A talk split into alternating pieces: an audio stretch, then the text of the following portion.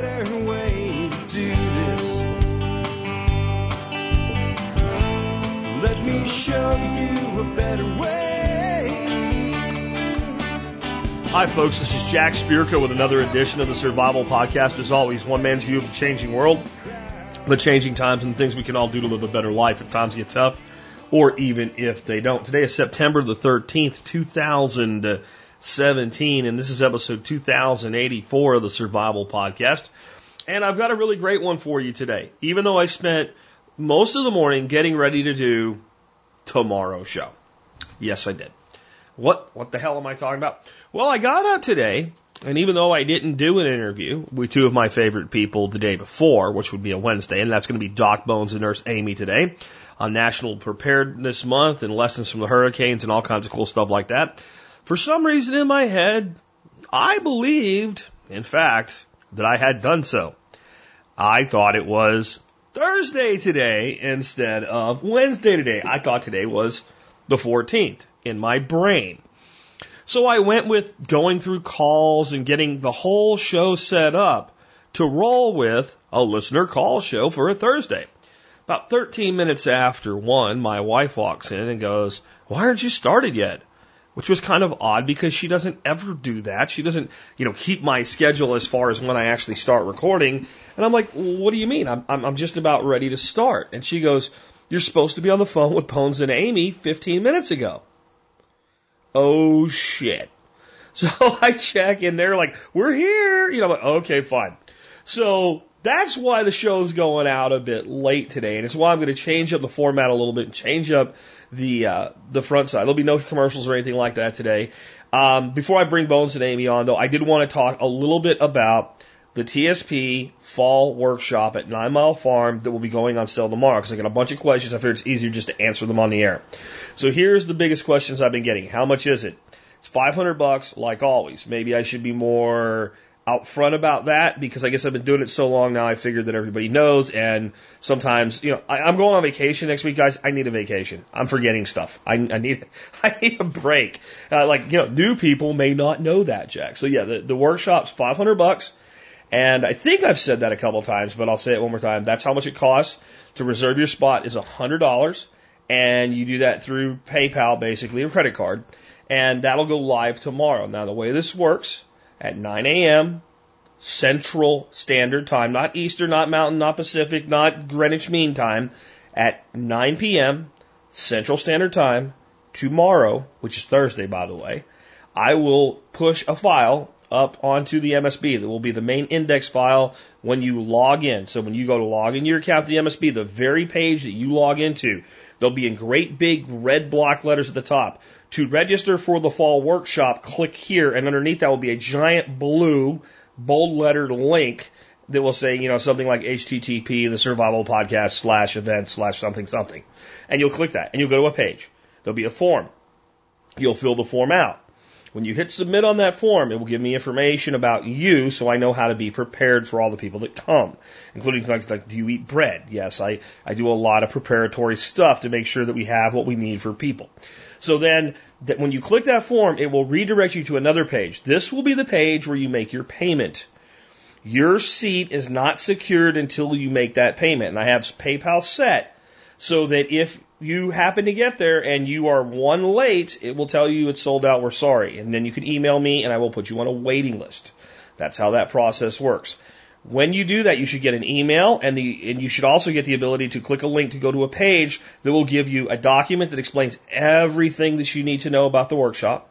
It will tell you all of the rules, what to come with, the ske- and there'll be another document that will be this full schedule of events. You can download those two documents and you please bring the last page of the bigger document with you with your signature that basically says, if you do something stupid to yourself while you're here, it's not my fault. That's the basics of what it is. Please read those documents if you're coming in full. There's a reason I take so much time and effort to put them together. That way you know everything you need to know to have a great experience. The other question I'm getting, and I, you know, I thought maybe I've said this a bunch of times, but I guess not. Where do people stay? So we have a three acre property and we open it to camping and people can camp most places on the property. There's kind of a really social area in the center backyard that we ask you not to camp there. and we ask you if you camp over by the neighbors on either side now that you know don't don't be loud and obnoxious after hours you know do your loud obnoxiousness over by the main property and if you're camping on the far sides of the property just kind of be quiet for all the other people that are camping too there are some people that tree camp there's probably a good six spots here uh, for, I'm sorry, tree camp, hammock camp. There's probably about six good hammock camping spots. Uh, it's first come, first serve. And some people actually like throw a cot or whatever in our 800 square foot outbuilding, which are, are smaller of our two metal frame buildings. And that's open as well. That's also first come, first serve. You cannot reserve any of these spots, but there's plenty of room for everybody. Some people sleep in their car. That's perfectly acceptable. Uh, but you may end up, depending on needs, parked pretty close to the road. So it's up to you on that. We also do get, and right on the form that you fill out, there's a thing that says, do you want group rate information for a hotel? We do that so that when Dorothy calls them, she can say, we need this block of rooms of X amount set aside with a group rate. And then I get that information out to anybody that's coming that wanted the group rate and you can stay at a hotel. That's fine. Some people do it. Some people like it. I mean, you get a shower, a nice bed, all that stuff. The downside is people are up usually very late. There's a lot of adult beverages consumed. So, you know, it makes it harder because you have to drive then. So you have to partake far less and you have, you know, have to drive here and, and there. And it's probably more fun if you rough it for three days and camp out like the big survivalist tough guy that you are. You just have more fun that way. So again, and I know sometimes when I promote these events in advance, we're like, all he wants to do is sell tickets. It's not the issue. It really isn't. I have not done a single workshop other than the one on battery banks with Steven Harris was the only one that didn't sell out. Not a single one. I haven't done a single one in the fall that took more than two to three days to sell out, and most of them in the fall sell out in a few hours. I am putting all this run up into this so that if you actually really want to come, you'll have the opportunity to come because I have yet to see it sell out in like two minutes. I've never seen that. So that means anybody that really wants to can come. And that's how I, how I'd like to keep it. Again, if I could sell 75 spots to this, I don't know if it would sell out, but I'd probably get close to it but I don't have enough parking space for everybody to be able to do that. If I could sell a hundred, I, I might be able to sell that many. I don't know, but my wife would probably shoot me in the head because of how much more work it would be for her and the staff. Of course, you can always hire more staff, but what we can't do is get more space for vehicles. That's our limiting factor. All right, so that knocks out the intro for today. I really hope to see a lot of you guys there. Like I mentioned yesterday, in the middle of yesterday's show, Michael Jordan is coming now. He's going to make chocolate mead for us uh, when he's here. He's going to show us how to do that. I'm sure he'll bring some mead samples and things like that. I'll have some mead. I'll have some cider. Uh, a guy that's coming named Hatch, who's going to be doing the video this time because John Schmada piked out and didn't want to come. No, John Schmada has to do a, a wedding. He has to be at a wedding. That's a, a more important commitment than coming here. So I've got Hatch to come do the video stuff. Uh, he's bringing some kegged beer that's going to go in my kegerator. So we got a couple kegs of beer. I'll have a couple kegs of cider. It's going to be a freaking blast like it always is. What I say my fall events are like is this.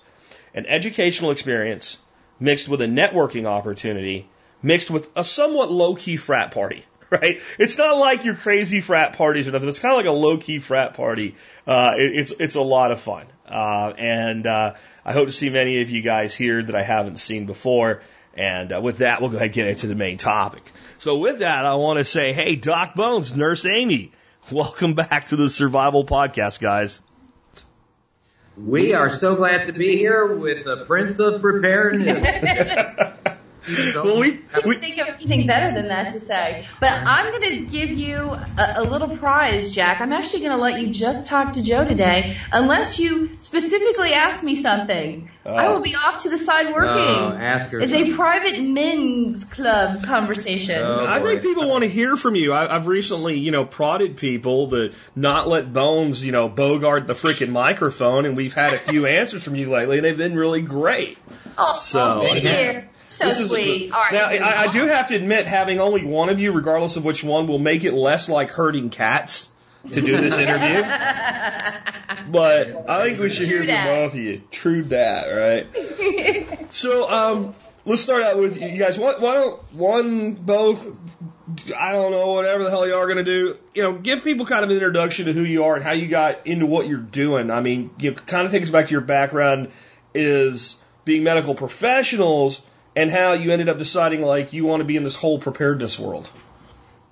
Well, I'm a fellow of the American College of Surgeons, a fellow of the American College of OBGYN, practiced medicine for 30 years, and uh, retired a few years ago. My lovely wife here is a an advanced registered nurse practitioner and a certified nurse midwife. We met while we were uh, delivering babies together early in our careers, and well, it's been just magical ever since. But but how we got into preparedness is the question. Ah, that's true. Well, uh, after Katrina, we found that there were a lot of people that weren't able to be reached by the uh, medical personnel and the other folks that were trying to rescue them because of flooding, similar to what happened to Harvey and you guys. Oh, it's still down, happening. Right, it, it, down in Texas. Now the keys are all screwed up. I Right. mean, it just doesn't stop.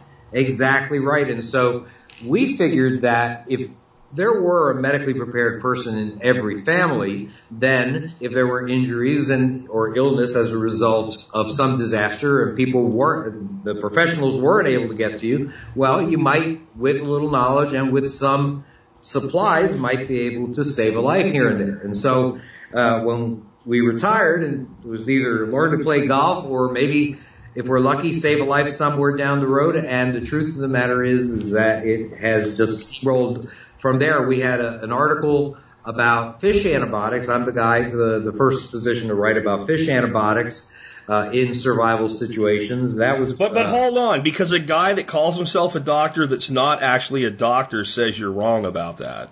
and who says that? Remember that doctor? He's like he's on some website like Doctor So and So site or some crap like that, and like he's not actually a doctor.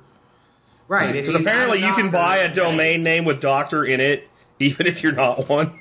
So he's he's arguing about that. Seriously? Wow, Yeah, you guys okay, would've well, told me about it. It was like two any or three case, years As far as I know, I'm the first actual MD, a guy with an MD after his name, to write about fish antibiotics. That was many years ago. It was actually published by Ja- uh, James Rawles uh, as something new in his survival blog uh, uh, website, and uh, I still say I would like to see a medical doctor uh, that has written about this before I did. If they did, well, I I apologize, but the truth of the matter is, is I doubt it greatly.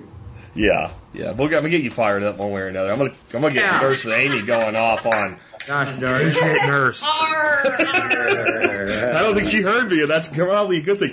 Anyway, guys, look, it's it's uh, National Preparedness Month this month, and it's been like really kind of an eventful month to be National Preparedness Month. We've had Harvey and Irma. We got wildfires in Montana and other western states.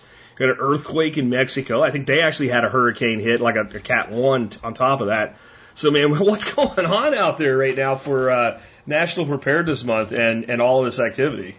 Well, you know, I, I often tell people that they're likely not going to be involved in a major disaster today or next week, but boy, I'll tell you darned if we haven't been personally threatened by two events that that have uh, they threatened to destroy both of our homes. One in Gatlinburg, Tennessee, a wildfire in November to kill 14 people and burnt hundreds of homes down to the foundation right on the mountain that our home is on. Uh, and that one missed our house by just a few hundred yards. And now our home in South Florida was pummeled by Hurricane Irma. So we could have actually lost two homes just within the last year. But we were lucky to be spared. I mean, surprisingly so, considering the damage that occurred so close to our locations. We really are pretty lucky. So what is going on with this? I mean, I've heard the recent event blamed on, gosh, everything from climate change to God's punishment for electing Donald, Donald Trump. But these events. Don't forget HAARP. Yeah. Yeah, HAARP did it because the U.S. government wants to create hurricanes in Florida. That's good for their business, by the way. I You know, guess. and I know this is apparently uh, a, a I heard- favorite of conspiracy theorists. I heard a theory that they that the government is weaponizing the hurricanes. Yes. For what purpose? I'm not sure. I don't know, Jack. Maybe you can enlighten us. Kim Jong Un. See, we've had enough of him, so we're Yeah. gonna we're, we're testing it in Florida first, mm. and then we're gonna send a hurricane to Pyongyang. Never mind how far inland it is and how cold the water is. That's what it's all about. I have it from an undisclosed inside source that doesn't exist. I love those sources. That's right. I know major newspapers that use them too. They have. An unofficial, an unofficial, undisclosed inside source that does not exist. Right. well, I mean, for you know, the truth of the matter is, all these events are occurring where and when they should. I mean, hurricanes in August and September, wildfires in in the fall, and in states that are undergoing drought. So there's a natural variance every year, and some years are going to be worse than others, I guess.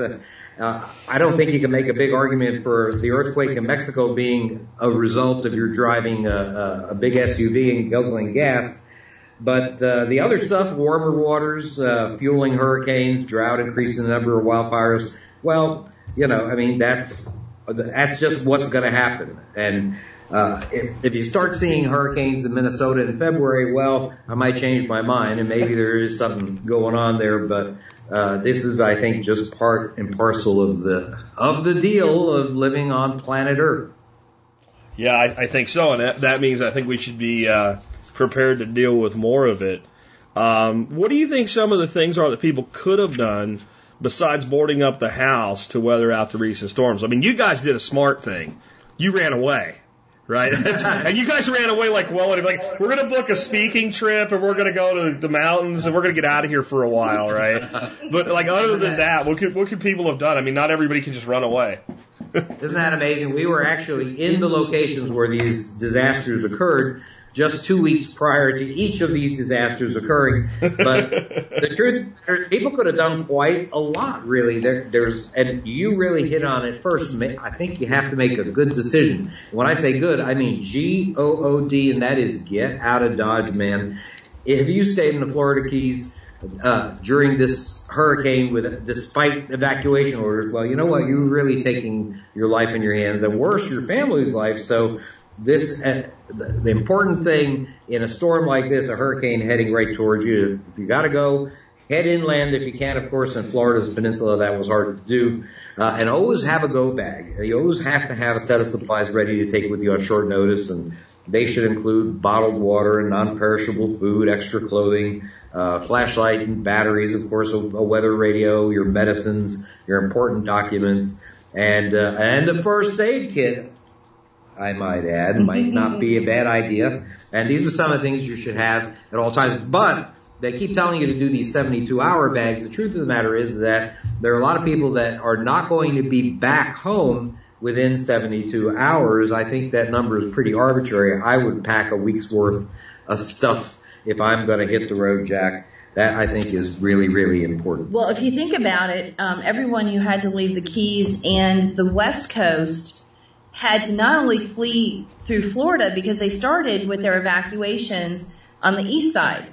Then they worked their way to the Keys, then they started going over to the west side, but as they worked their way to the west side, which actually got the worst hit, Florida was jammed up with all the hotels used up, very little gas. So these provisions that people might have made for three days, they had to go much, much further than they would ever have anticipated. Who knew all the hotels in Florida would be booked up when these West Coast areas got their evacuation orders? So you just never know what's going to happen. And, and now people can't even get back home. I mean, the, the roads into Florida are jammed. There are gas stations with no electricity, no generators, and no gas.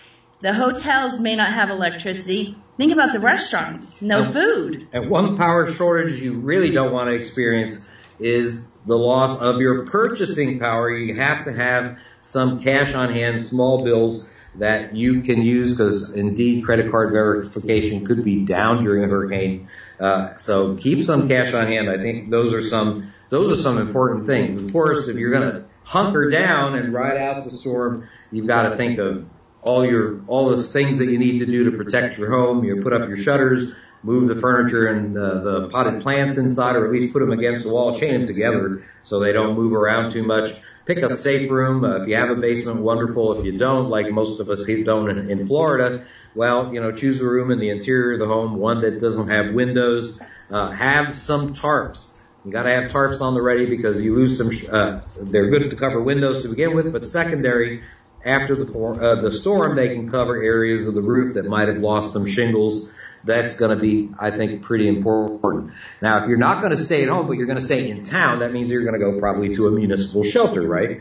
So therefore, if you do that, you better go there with a full stomach. You better have blankets. You better have a, your favorite pillow because the comforts of home and even food might be limited in supply. Yeah, and, and a lot of the uh, shelters down here in Florida were over capacity. Of course, supplies for infants and toddlers, diapers and formulas, they were going to be scarce.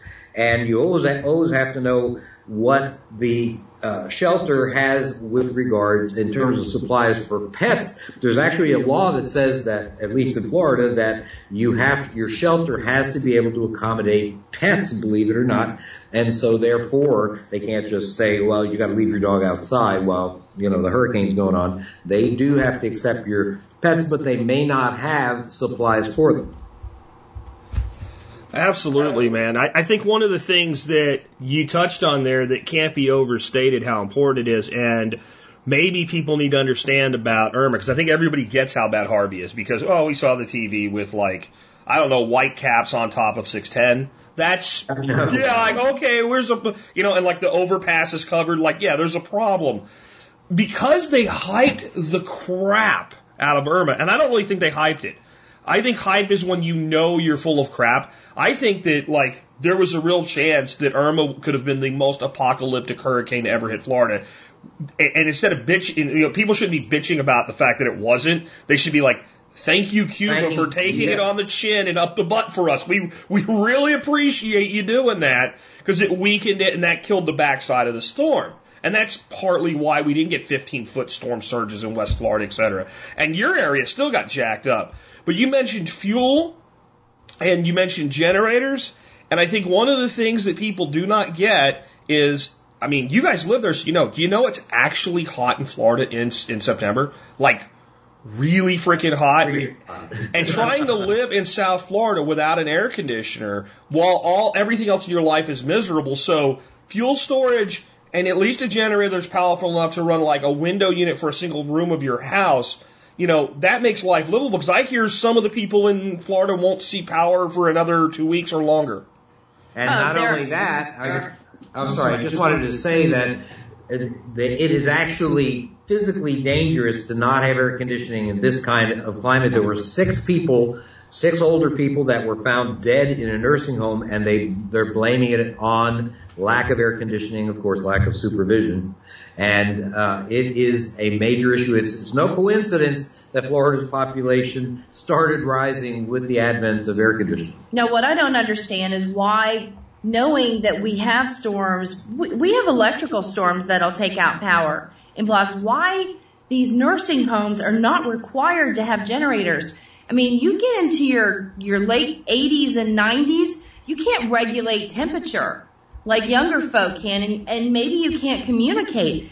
I think if you're in South Florida and you have a responsibility of older folks the people are paying to have in there, and those folks are paying to be there, that they should have generators. They're removing 115 older folks from, I'm not sure what kind of facility it, exactly is, a nursing home type facility, and and they got a response this morning from EMS because there were some medical issues. Well, when the EMS arrived, instead of just finding medical issues, they found dead bodies because they went into rooms to look at everybody and they started finding dead people. Instead of just people with problems, they're not breathing at all. There are people who's, who will never have a problem ever again. I mean, it's just, it's horrendous. So Oh, yeah, air terrible. conditioning is a huge problem in, in places like Texas and the coast of Louisiana and the panhandle and South Alabama and all of Florida during this time. I want to say something that really uh, I think is pertinent for folks both in Texas and and Florida and Georgia and the people who've gone through uh, some of the recent flooding and storm surges is that uh, water that is related to floods is not clean water. It is actually loaded with all sorts of microorganisms. It is not healthy water. You cannot drink it. You absolutely have to work to sterilize or to at least purify, uh, disinfect water before you drink any of any of it, water treatment plants might have been over overflowed. There's all sorts of terrible things that uh, live in floodwaters, and it's very very important to be sure to you know fill the tub before a storm like this. Um, have a, a method to sterilize water, even if it's just bleach. Uh, I'll tell you, 12 to 16 drops per gallon of bleach and, and wait 30 to 45 minutes and you're probably good to go as long as there's not particulates there. Then of course you use water filter like I guess the Life Straw, the Sawyer, the Berkey, those uh, various brands. Uh, that, that is very important. Yeah, and I think one of the things people need to think about the bathtub plan, if that's all you got and you're down to it, great. But you are much better off getting a tub liner for that because it fills up in a little space and you don't take it out till you need it. Because I've seen people fill a bathtub and something happens and you go in to get all that, you know, that wonderful 50 gallons of water and it's gone. It went down the drain. And then the other thing I've seen happen is sometimes in these storms, sewers back up and sewer back up through and into the tub and contaminate the mm-hmm. water that you thought you had. So like, that's a suggestion I have. And then the other thing is like, I, I am tired of people whining about a $45 case of water because most of the people whining about it, first of all, don't need one. They don't need one. They saw a picture on Facebook and now they're mad. Number two, like like the place they see that is a convenience store where that guy in that convenience store sells bottled water for a dollar eighty a bottle every day, and it's just the same price. And three, and this is the most important one, there's a magical device in your home, and when you turn it, clean, potable, drinkable water comes out of it. And you might not think it's magic, but if you lived in like Nigeria, you'd be pretty fascinated with it, right? And there are things called containers Yep. that you can fill up. And even if you don't drink sodas and stuff like that, you can get bottles from your friends. And there is no good reason in America today that every household doesn't have at least 50 gallons of stored water that's drinkable. I, I can't come up with a good reason for that because it can be done literally for free. And Absolutely. Pots and pans, anything you can Oh, cook out of Tupperware containers, like you said, old drinking water that you, you old containers, milk jugs. Yeah, of course, you know, there are so There's many places, everything. so many water services that, that can give you, we have probably 10 five gallon, uh, bottles of water at any one time through, uh, through the water service, uh, that, that we use for, uh, our little water cooler. Well, that's the a whole good- point. good People too. mention about not having bottled water. I agree with Jack. It made me mad. I'm like, just go home, turn your water on, and fill up every freaking container you can find. I mean, there's a lot of things in households that hold water. You know, You know- and if you you, don't think though? it's perfect, then filter it when you're done. I mean, it's Those just, ridiculous. just reminded me of a good hack. Check this out. So Costco has these these water coolers, like you know they have in offices and stuff like that, and they have the mm-hmm. big like carboy sized water jugs that come on them, and they will give you the machine if you sign up for them to deliver water. Well, mm-hmm. they only deliver water when you say you need it. Well, you can have them deliver new water without giving them the old bottles. Yes. So, exactly. so you Yeah. can have the water cooler sitting there for free, get a whole shitload of bottles from them, and start filling them up yourself.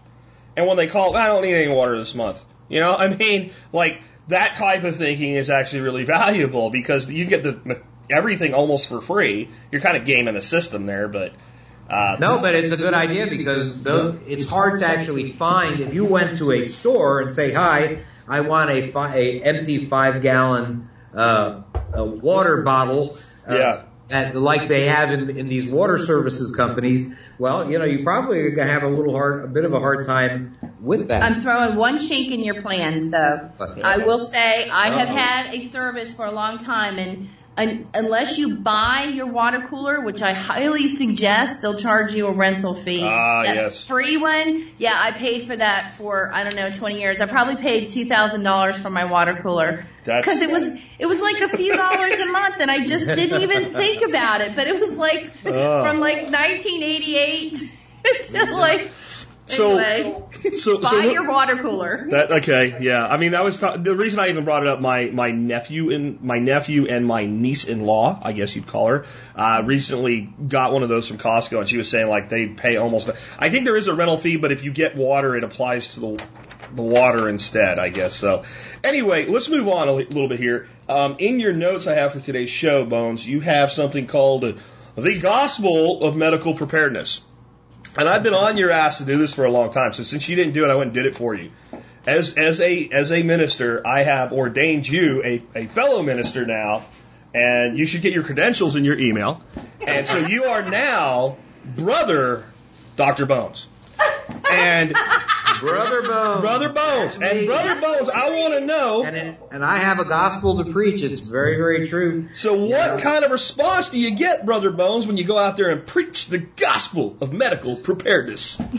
Well, I mostly get looks of pity and some spare change in my hat. That's pretty, pretty much it. No, well, actually, no. I'm going to tell you there, there is a there's a percentage of the beans and bullets people that you know the the crowd of preppers that you know loves the bullets and, and gets into the food supply that that they actually think about the bandages these days. I mean, it's not sexy.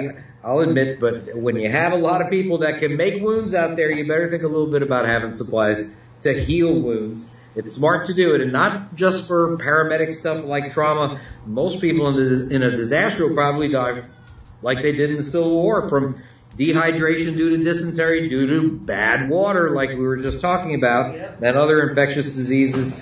Uh, and a, a lot more soldiers died from that than died from bullets and shrapnel back then. I mean, you, you have to realize that, and I think people are realizing that we're we're just too used to having good people with training protecting us in times of trouble. We got firefighters, we have ER personnel, we've got law enforcement, but a major disaster that could be a different thing altogether. You know, after hurricane, I, I don't know about in these recent events, but after Hurricane Katrina, there was some absenteeism among those these types of personnel, and uh, surveys were done after the event on police precincts, fire stations, emergency rooms to ask this question. The question was, uh, if you were confronted with a disaster on the level of Hurricane Katrina, would you report to work? Simple question. In Philadelphia, Pennsylvania, 50% of law enforcement officers would not report to work. In Frederick, Maryland, 30 to 70%, depending on the fire station, of firefighters would not report to work. In Montgomery, Alabama, 35% of essential ER personnel, doctors, nurses, uh, paramedics, those kind of folks, would not report to work. And when they were asked why, what do you think the question, the answer was? Because they had a Family. Family, exactly. And so I think that if people are beginning to understand that they may not be the absolute first priority when something like this happens, and that they might be the somebody in that family might need to be the end of the line when it comes to their family well-being in a truly major disaster. Okay, wait, I have to interrupt you. I, I have a breaking news here. I've just received an email from uh, Credentials of Ministry, the Universal Life Church, I told you I was not kidding. has ordained Joe Alton on this day, September 13th, 2017. Well, I, I feel more, I feel more spiritual than usual today, so it is an awesome, awesome time to Thank you so much, and please, please send your donations to doomandbloom. No, Making old man happy. That's hilarious. Well, so the bottom line is that there are probably people right now in, in the lower Florida Keys who decided to ride out the storm. They say there were at least 10,000 people who did, who maybe are injured or ill and aren't within reach of medical personnel right at the moment. And having a medically prepared person in the family would come pretty handy right now in this kind of circumstance. And so that became our mission to put a medically prepared person in every family. And so we traveled to all these places, uh, throughout the country. Gosh, we've been everywhere from New Hampshire to, uh, no, no, Vermont to, uh, Oregon. And, uh, we met, and the great thing is that we met so many cool people, a lot of people who know more than we do. Certainly, we've learned so much more from other people than they learned from us. That's for sure with regards to, you know, just life. I'll tell you, it, it is, uh, it's been just a, a real blessing for us. And I really think that people are beginning to get an idea that it might make sense given natural disasters, given active shooter events, all sorts of stuff that it might be a good idea to know how to apply pressure on a bleeding wound or, or how to purify water, use water filters. More probably more people use water filters now than when we started way back uh, when. And I, I really think that there's a a better sense of the fragility of our society now than there was before. Yeah, definitely. And the water thing can't be overstated either because, like, the primary role of a medical professional, in my view, isn't to fix you after you break. That's secondary. The primary is to prevent you from being broken up in the first place. And, like, we look at Haiti, where we had that giant earthquake a few years ago, and lots of dead people, stuff falling down, building buildings out of cinder blocks on sand where there are earthquakes. Not good. But the number one cause of death was, you know, bad water causing cholera and diarrhea Oh, and people dehydrating, right? So like that Exactly. is so critical that someone in the family has that astuteness because I've said this before, but if you give people who are on the verge of dehydration a, you know, where they're going to die of dehydration a choice to drink no water or bad water, they're going to drink the bad water every single time in the end. Absolutely. They, they, they, they just can't stop thinking about it. If you read the accounts of people that have been lost at sea for a period of time, that, that it is just on their mind 24 hours a day. Their thirst, uh, their hunger also, but their thirst, and eventually these people wind up drinking seawater and die. Yeah, absolutely. So, if you had to pick some factors that increase your chances of survival in a disaster, what would they be? Well, having lots of skills, number one, having lots of knowledge, like knowing how to deal, of course, with bleeding and orthopedic injuries. If you were in, uh, if, you, if I lived in the inner city and some something bad went down, you, I can guarantee you that it won't take any time at all for looting to start occurring. Or uh, there was looting down here in South Florida uh, during the storm, that's for sure. And just about anything gets people looting these days, and so you better know how to deal with trauma and bleeding wounds and orthopedic injuries. That's that's important. And we also talked about purifying water and how important that was. That might be the most important thing, and probably will be the thing that would, in a long term, certainly a long term disaster situation, would would actually save the most lives, or at least the most prevent prevent the most deaths that could be prevented. Now, that is actually, believe it or not, the job of the person that's going to be medically responsible in the family or in a mutual assistance group or in a community. Uh, they have to be sure that people are preparing food correctly. They have to make sure that they are preparing, uh, that they're disinfecting water, that they are disposing of human waste properly. You know, failure to do these three things is probably going to lead to the most amount of preventable deaths in any long-term disaster situation. So that's something that's important. Also, it's important to know how to recognize thing, uh, recognize medical issues, rec- recognize what an infected wound looks like. An infected wound is going to be red, it's going to be warm, it's going to be swollen, it's probably shiny. A lot of people, well, it, it'll look shiny around, especially around the edges if it's an open wound. And uh, most open wounds are actually bacterial infections and can be treated with antibiotics. However, that's not the case with a lot of other infections. Most respiratory infections, for example, are viral. Antibiotics don't touch them at all. So it's important to have an idea of what you're dealing with. And somebody in the family has to have um, a modicum of medical knowledge, maybe some uh, reference books. I know of a good one, um, and uh, I th- and I think that it's very very important to know some of these things, and to, along with some of these things is supplies. If you have supplies to deal with infections, to to dress wounds, to Amy's trying to. Amy's actually gesticulating madly. She has No. something to say. Go ahead and say it. No, I, I think you're banging on the table. Oh, I'm banging. Oh, I'm banging on the table. I do that a lot, by the way. Whenever I feel strongly about something, you may hear. I was just, I was just trying to get him not to do that. I bang on the table, and and if you're unfortunate enough to come to any one of my lectures, I might point at you also and say, "What are you going to do, medic?" He gets really charged up about this, Jack.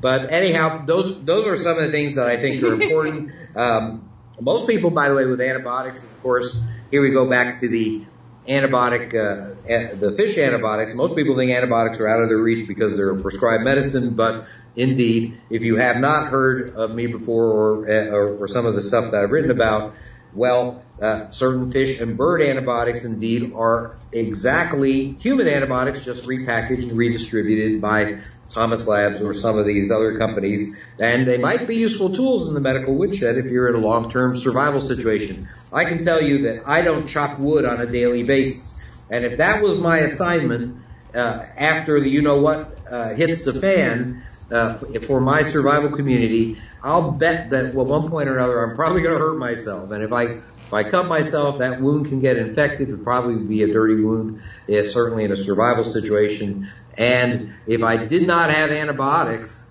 to deal with them, well, I probably would see it getting infected and just sort of watch it climb up my arm or leg uh, until it hit my bloodstream, and I just watch myself die. So I think it's a good idea to have uh, some of those in your medical supplies and to have an idea of how to use them judiciously. You know that we are in the midst of an antibiotic resistance epidemic nowadays, uh, and that is because we're just using them in general too much. And the funny thing about it is that we're not using them on humans for the most part. 80% of antibiotics are given to food producing livestock. So we have to get away from that, uh, or we're eventually, none of these antibiotics are going to have much of an effect.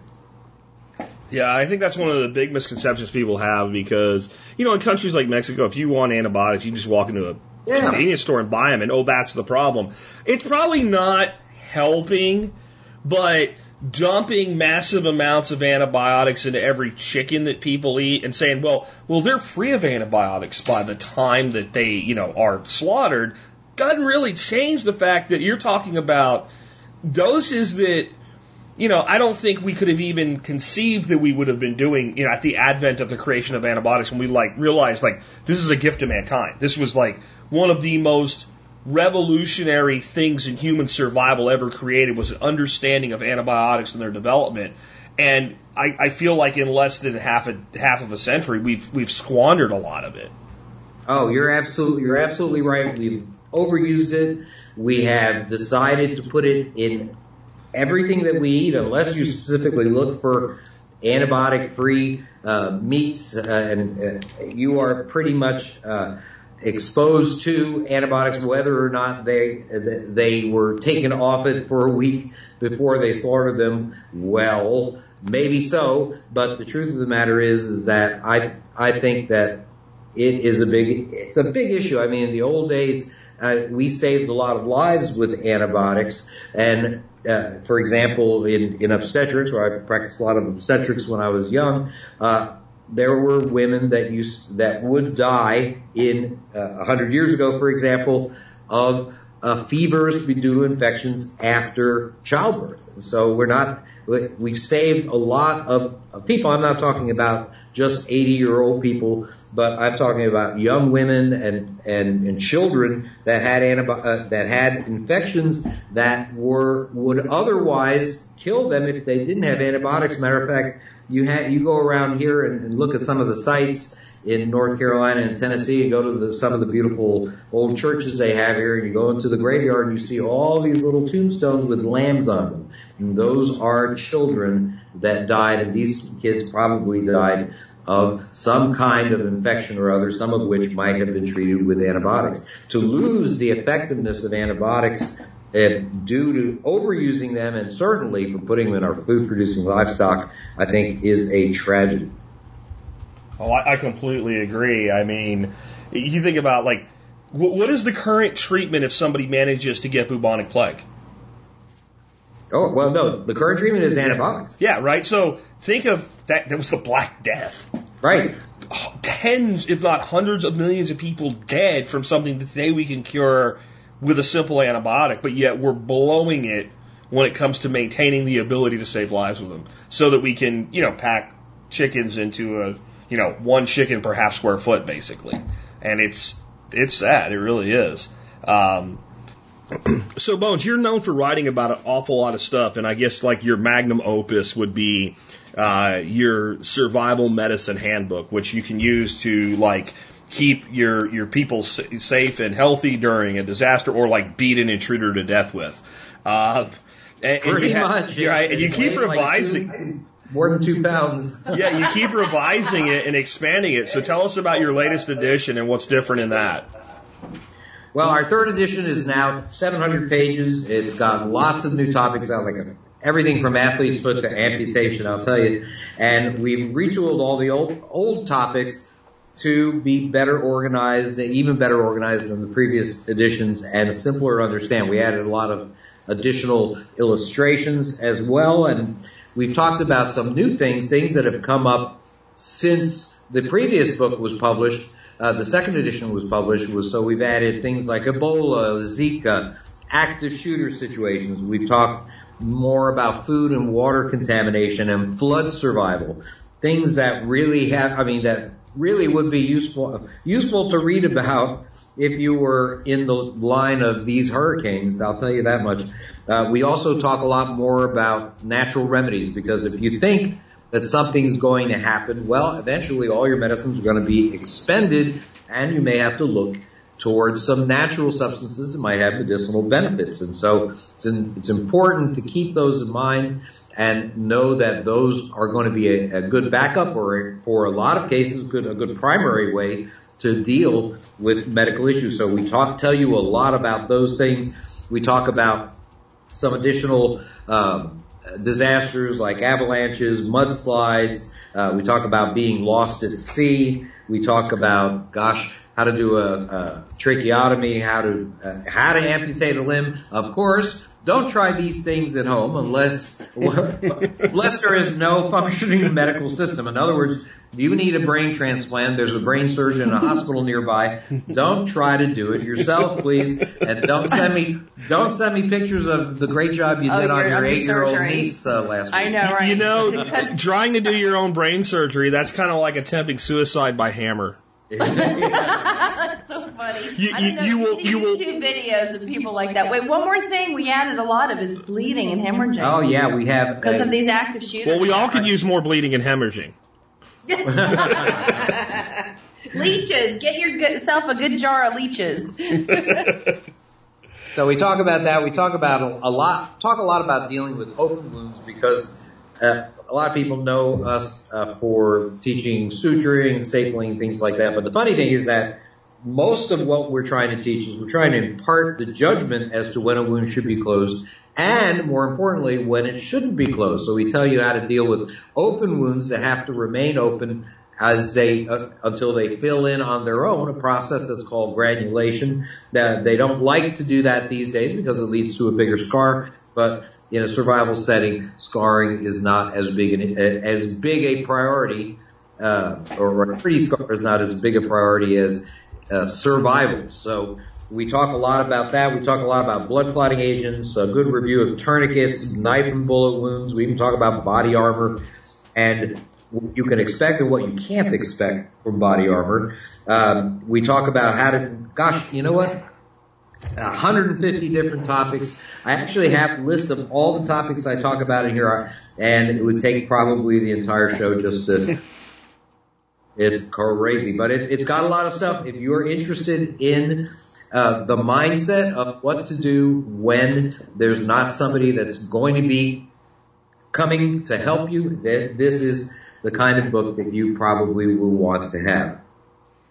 Very cool. So, um, you, like I said, you've been doing this a long time. You've been, you guys have been doing your thing almost as long as I've been doing TSP. So you, you've interacted with a lot of people, people. So I would, I would ask you, Reverend Dr. Bones, when you are out there preaching that gospel of medical preparedness, what do you find that people just mostly do not get about the concept of long term survival medicine? You know, I would say that they don't understand that, or at least the majority of people don't understand that the first responder now becomes the end of the line from beginning to end when it comes to their family well-being in the face of a long-term disaster. I mean, let's think about it. What's your goal when you come upon somebody that's injured or ill on the street? What your goal is in normal times, you want to stabilize them and you want to get them as quickly as possible to the next highest medical resource, right?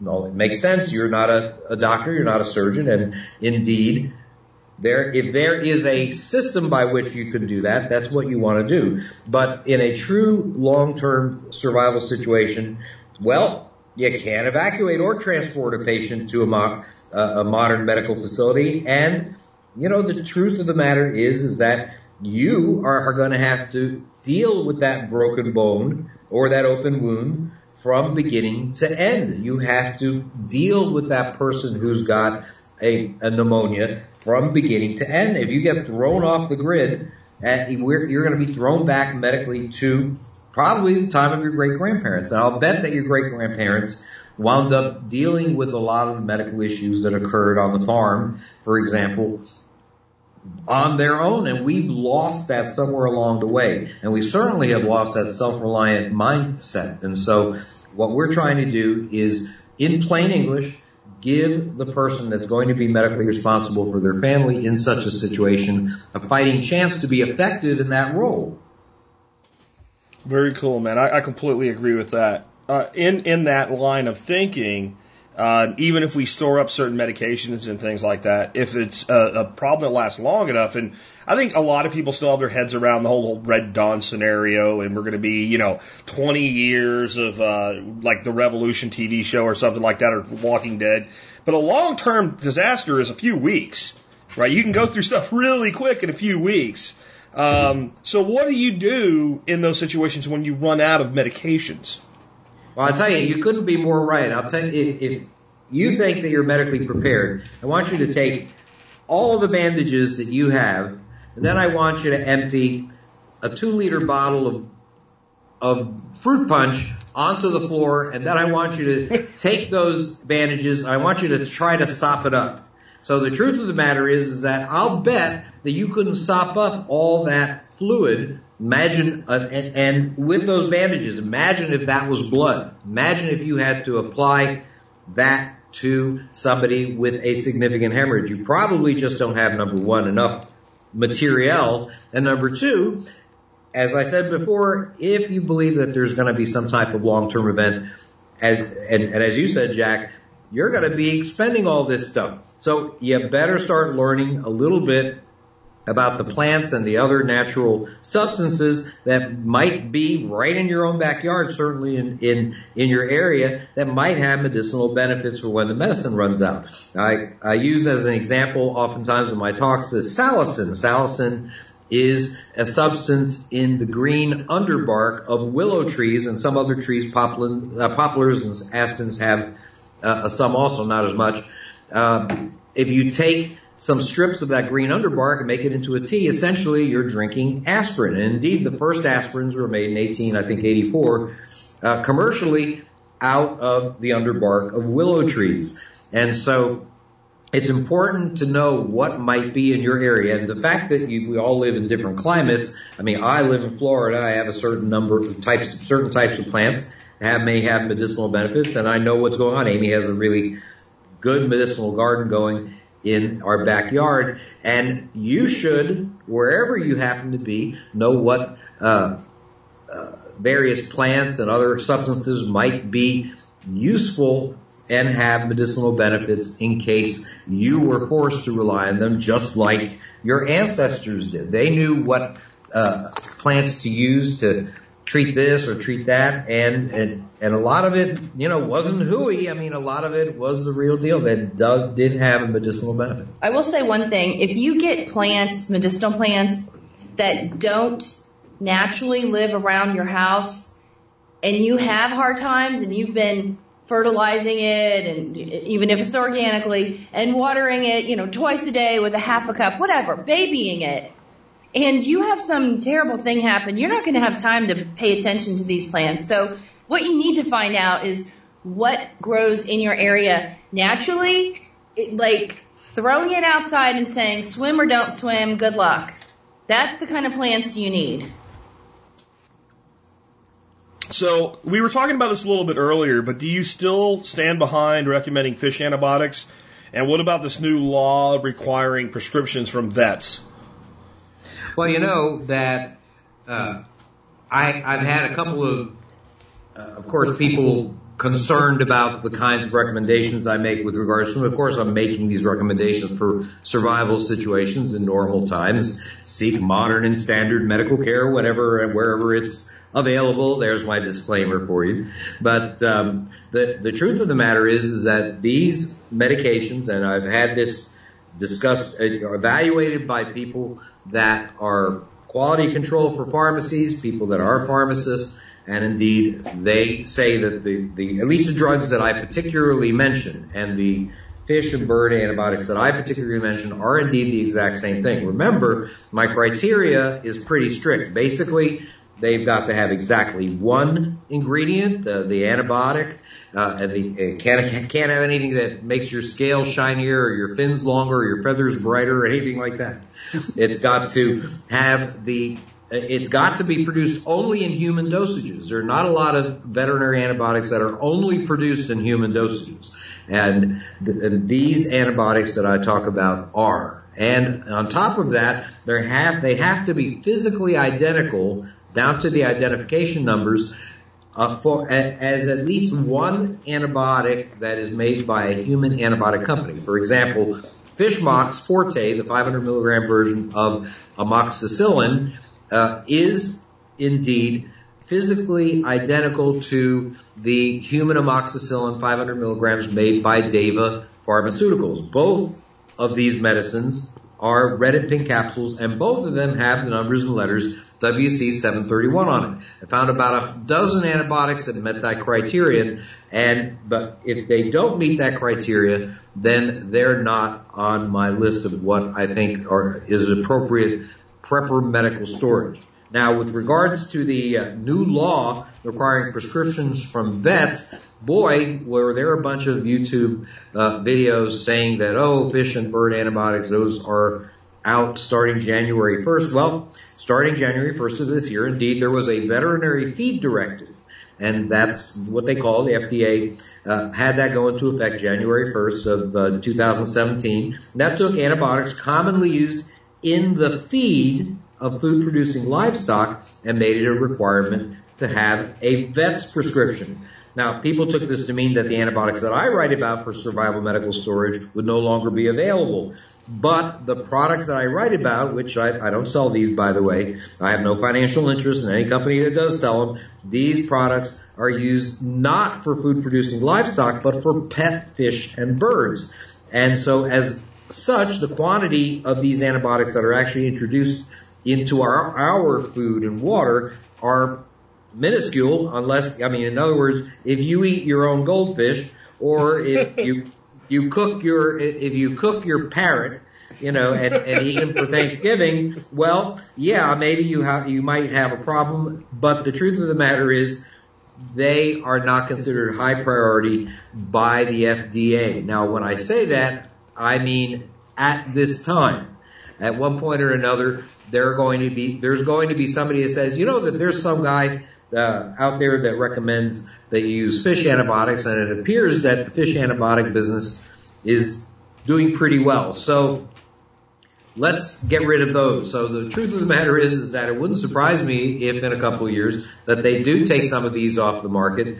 And in that circumstance, I think that you should consider in the near future having some in uh, sent to your home. You know, you can find them online. You probably can't find them in pet stores as easily though, so look for them online. Thomas Labs has them. Uh, FishmoxFishFlex.com has them. A number of different places have them. And, you know, get a supply. I, I write about the ones that I think are the most important to have. Uh, there are some, for example, like uh, fish cycline, which is fish tetracycline, that is a first generation drug, and I don't recommend that for uh, in, general, usually I recommend the second generation drugs like uh, uh, Keflex, which is Fishflex, uh, or doxycycline, which is bird biotic, uh, as, as, a better choice for people that are uh, storing these medicines for times of trouble. Absolutely. And uh, can you talk a little bit about the storage of antibiotics? Because, of course, things expire in two years or three years. And there's actually been some military research on this you've talked about before.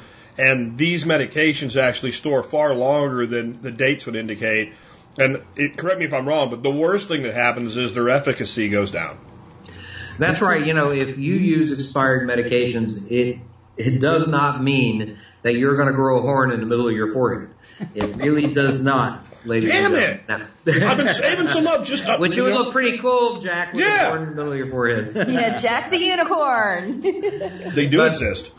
now, but don't take my word for it. Take the Department of Defense's word for it. They have all these warehouses full of medicines, which they keep for peacetime uh, disasters or for disasters in general. And when the expiration dates came of these medicines came about, what they used to do is used to get out the forklifts and throw out fifty million dollars worth of medicine at a time. Well, even our government, believe it or not, realized that this was somewhat wasteful, and so they did a study called the Shelf Life Extension Program. They evaluated about 122 different medicines that are used commonly in, in uh, disaster situations. They found that almost all of them that were in pill or capsule form, that were in pill or capsule form, this is important, were completely potent and safe to use between two and 12 week, uh, two and 12 years beyond the expiration date.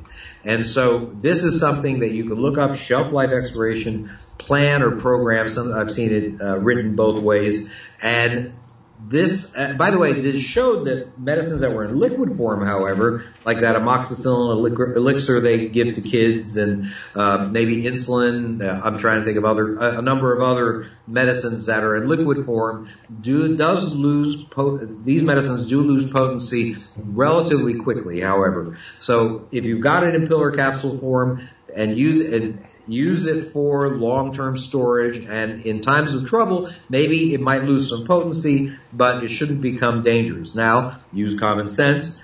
If you open the bottle and you smell it and it smells bad, then, uh, for example, aspirin has a tendency to have an ammonia-like smell if it goes bad. Well, obviously you're not going to use it. But storing things in dry, cool, dark places, uh, you don't have to freeze medicines, but if you, matter of fact, it's bad for some, uh, but if uh, you can uh, put them in a refrigerator or keep, or keep them in any any place that's close to 50 degrees or so, that would actually not be a bad idea and it would prolong the effectiveness of these medications. So these these are things for survival situations, but they could save lives in survival situations. So it's not something that you should just uh, dismiss out of hand. These are important things. Very cool. So, what are some of the things you guys are going to be up to in the future? I know you've always got something new on hand. Well, I'm planning to sit in my rocking chair and drool on my shoes. But I'm not going to let my, that's my that's my plan. You know, my short and that's my short term plan. My long term plan is I plan to die, but but uh, but um, but unfortunately, my agent here has other plans, and I'll let her tell you about that. yeah, he, that he doesn't get to check out for let's see, uh, how long can I think? Maybe another 50 years if I if I treat you right. uh, anyway, let's see. Well, first of all, we're we're gonna get back down to Florida, um, be at our house. Hopefully, everything's okay. Seems like we're okay. But we're gonna come back up to Tennessee, and October 21st, we're gonna teach an eight-hour survival medicine class. That is going to include include all kinds of awesome stuff like burns and uh, hemorrhaging. I know we talked about active shooters for a moment, but uh, important things that you need to know, like how to use a tourniquet, and when to use it. This is hands-on. This isn't us lecturing in the front. Everyone's going to have these things in their hands. When we talk about Israeli bandages, people are going to have them. They're going to open them up. They're going to put them on themselves, um, a buddy. So it's not just all, you know, this is how you need to do it. We're going to actually show you. We're going to talk about burns. We're going to talk about fractures in orthopedic. We're going to demonstrate the SAM splint, uh, which is an excellent medical item to have in your kit.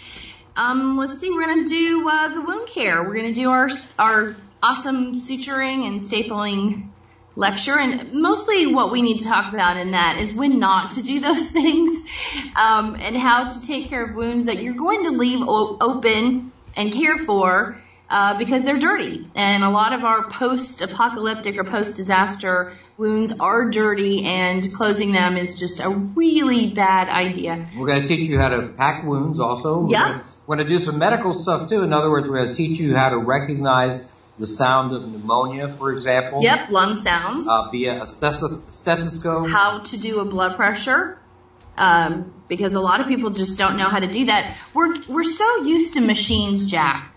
We just you know you turn on a machine for this, you turn on a machine for that, and how to do things with your hands and your ears and your eyes and your nose. Uh, we've really lost that. I don't know when the last time you went to see a doctor, but they don't touch you anymore. Yeah, you're right. You notice that? They just don't touch you. I'm like, gosh, do you, do you want to listen to my lungs? I mean, like, what the heck? It's crazy. Absolutely. So, so uh, let's see. We do uh, podcast um, twice a week. We do um, the Survival Medicine Hour. We also have a political one, which your folks may or may not be interested in politics. That's American Survival Radio. Let's see, we have Twitter at Prepper Show. We have a very active Facebook group, which is specifically for people who are interested in survival medicine.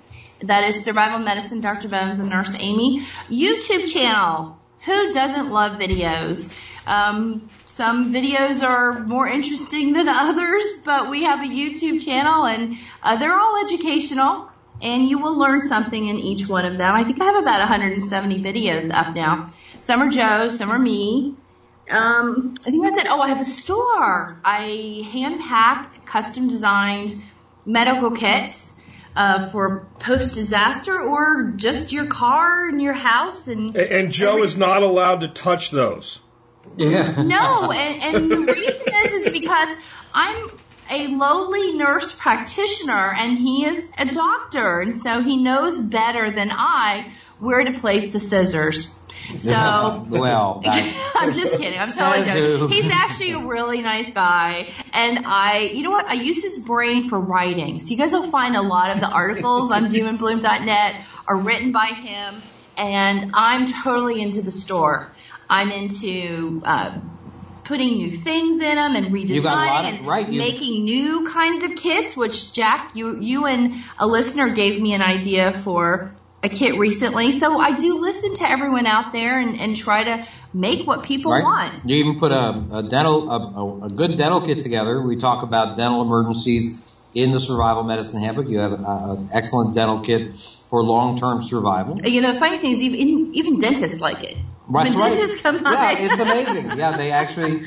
I, Hey, that's a great kit. Well, Yeah. thank you. Well, thank Yes. you very much. We had dentists help us put it together, um, and it does come with the dental book. So another thing that's really important about us, us is that we're not just about putting supplies into your hands or telling you to do things. We show you, we talk to you about it.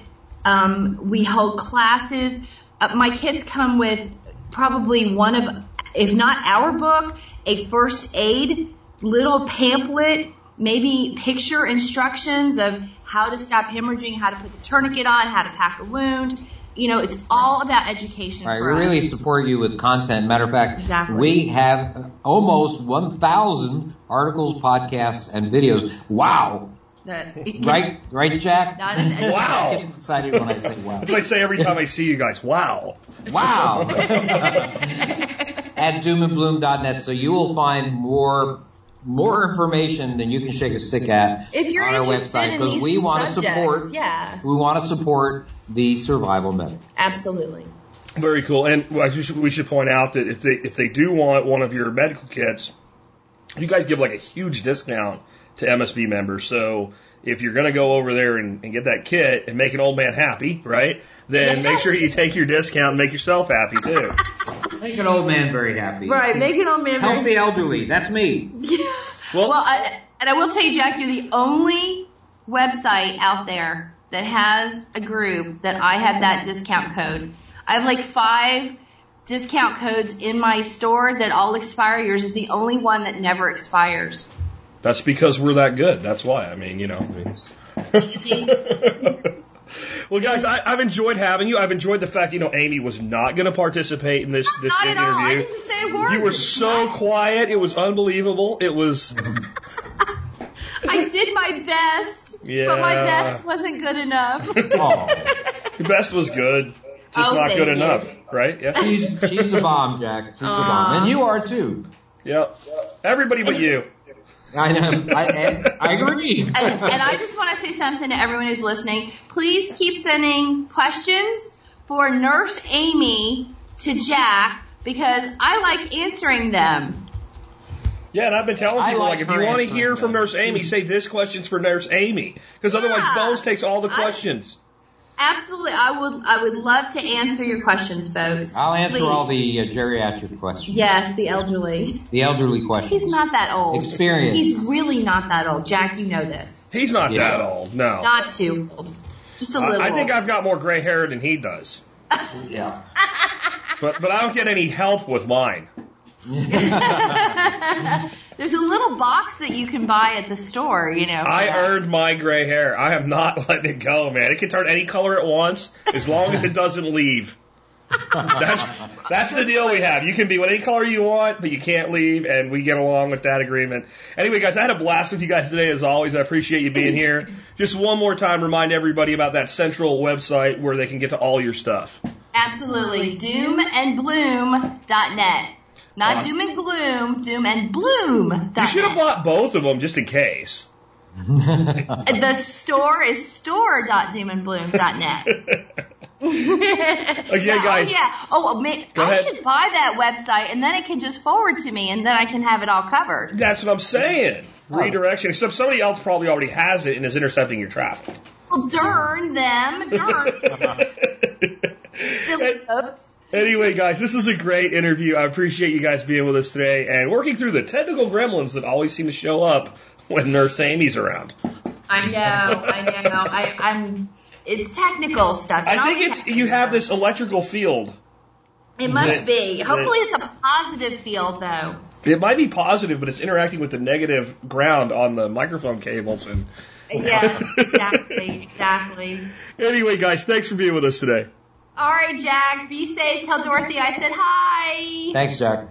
All right. Well, uh, those two guys are fun as always. I'm, I'm kind of bummed out about the whole deal with us having to cancel our trip to Sanibel and go to uh, parts undisclosed instead. Um, because Bones and Amy, when we go down there, usually come out and spend a couple of days with us. Uh, they are close personal friends of the family, and it's a shame that we won't be getting together this uh, this this fall. Uh, but I'm sure we will soon, and I'm sure we'll have them back on the show soon. And remember, guys, you can send questions in for Bones and or Amy. And uh, to make sure we get to hear from Amy, make sure some of you send the questions in and say, this is specifically for Nurse Amy. Bones, shut your bone hole. Wait till you hear the closing song today. I'm going to dedicate it to Doc Bones. Anyway, um, so if you guys like this show and the work I do, one of the painless ways there is to support us, and I mean it's painless, is go to tspaz.com whenever you're going to shop online. All you got to do when you're going to shop online, go to tspaz.com before you do your shopping and click the link there to go over and take a look at the deals of the day on Amazon. As long as you do that, you help support the show and the work that we do. And check out all my Amazon reviews. I brought back a product that we haven't talked about in about a year for you today because I think it's a good time to look at your preparedness for old man winter because winter's coming. It always does. And this is the Mr. Heater Portable Big Buddy Propane Heater. And you can also get an adapter for it where you can use it with the large propane tanks like you do for a grill, or you can use it with the little one pounders. It's, it works great either way. This thing saved our butts in Arkansas during the seven days of no power and being iced in. Uh, we did have a, um, a fireplace and that was helpful, but fireplaces only heat with so much efficiency. This thing was awesome and it kept us warm. Our son was up there staying with us for Christmas and he slept on the full floor of our bedroom to stay a little bit warmer because at night what we did is we moved into there and we closed the doors so that we had that much smaller area. Now I know what you're thinking, it's propane, we're gonna die! No, no you're not. First of all, I want you to think about the fact that every day I go into my kitchen and I cook on an open burner propane stove and I don't die. Right? I just, I just don't die. But this has a couple of features uh, built into it. Number one, it has an O2 sensor on it. And if the O2 sensing gets too low, it just shuts itself off. The other thing is like if, you know, a big dog runs by and kicks it over or something and, you know, can start a fire or something like that, it also shuts itself off. So it's inherently safe. I've never heard of anybody burning their house down or killing themselves with one. I'm sure you could figure out a way to do it, but don't do that. Use this directed. This is a very, very safe tool, and I recommend you do follow the recommended instructions, which do include cracking a window.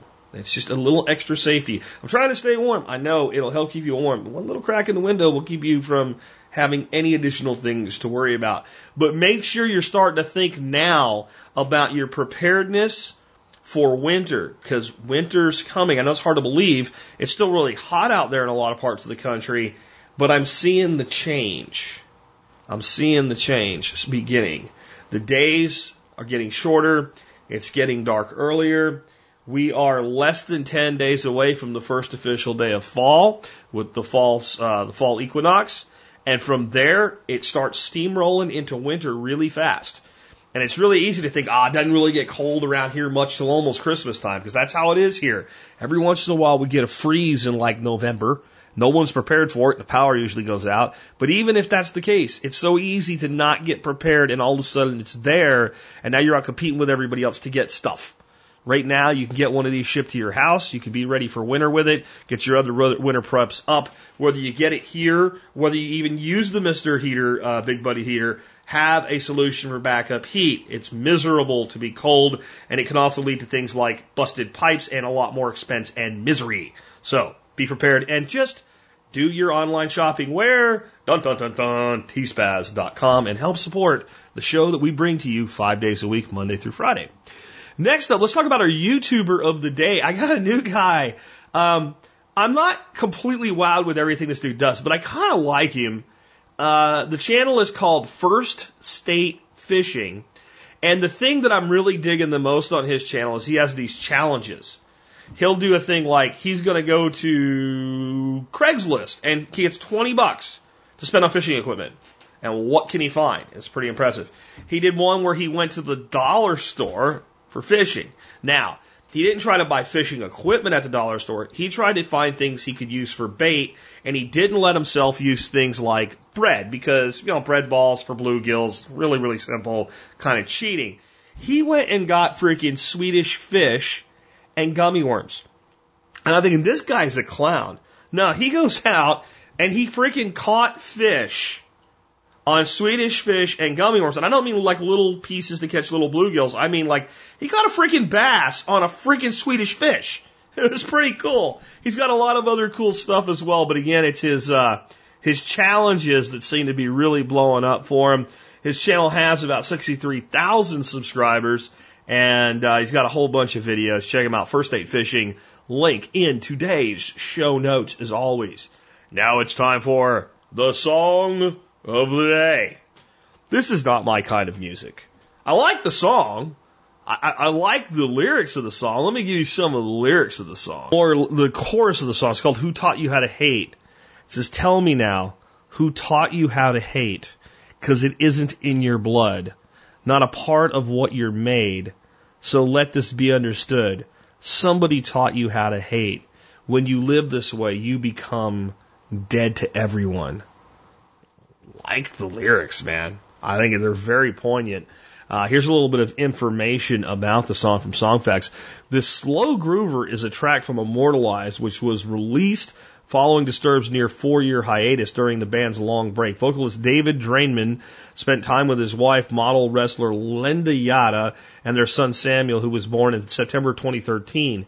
Asked by the Massachusetts radio station WAAF how fatherhood has affected his lyrical themes covered in the album, uh, Drainman, uh, Draiman replied, there are definitely a number of moments on this record that specifically relate to my relate to my new role as a father. There's moments where I reflect on my son. For instance, the closing track of the record is "Who Taught You How to Hate," and it is written with the idea in the mind that a child is born into a world without hatred, that is something that's taught. There's always somebody who plants that seed. Children playing in a playground, they don't pay attention to the color of skin or their religion or what part of the world they come from or how much money they have, he continued. It's pure, it's simple, it's unbiased, and it's beautiful. And that was definitely one of the things that my son showed me, and it's definitely reflected in this song. I'll point out one thing. On a small way, I disagree. A baby right? When a baby's born, they care about nothing but themselves. And they absolutely show rage, and rage, I think, is an outset of hatred, right? Um, they don't get what they want. I say babies are terrorists, you know?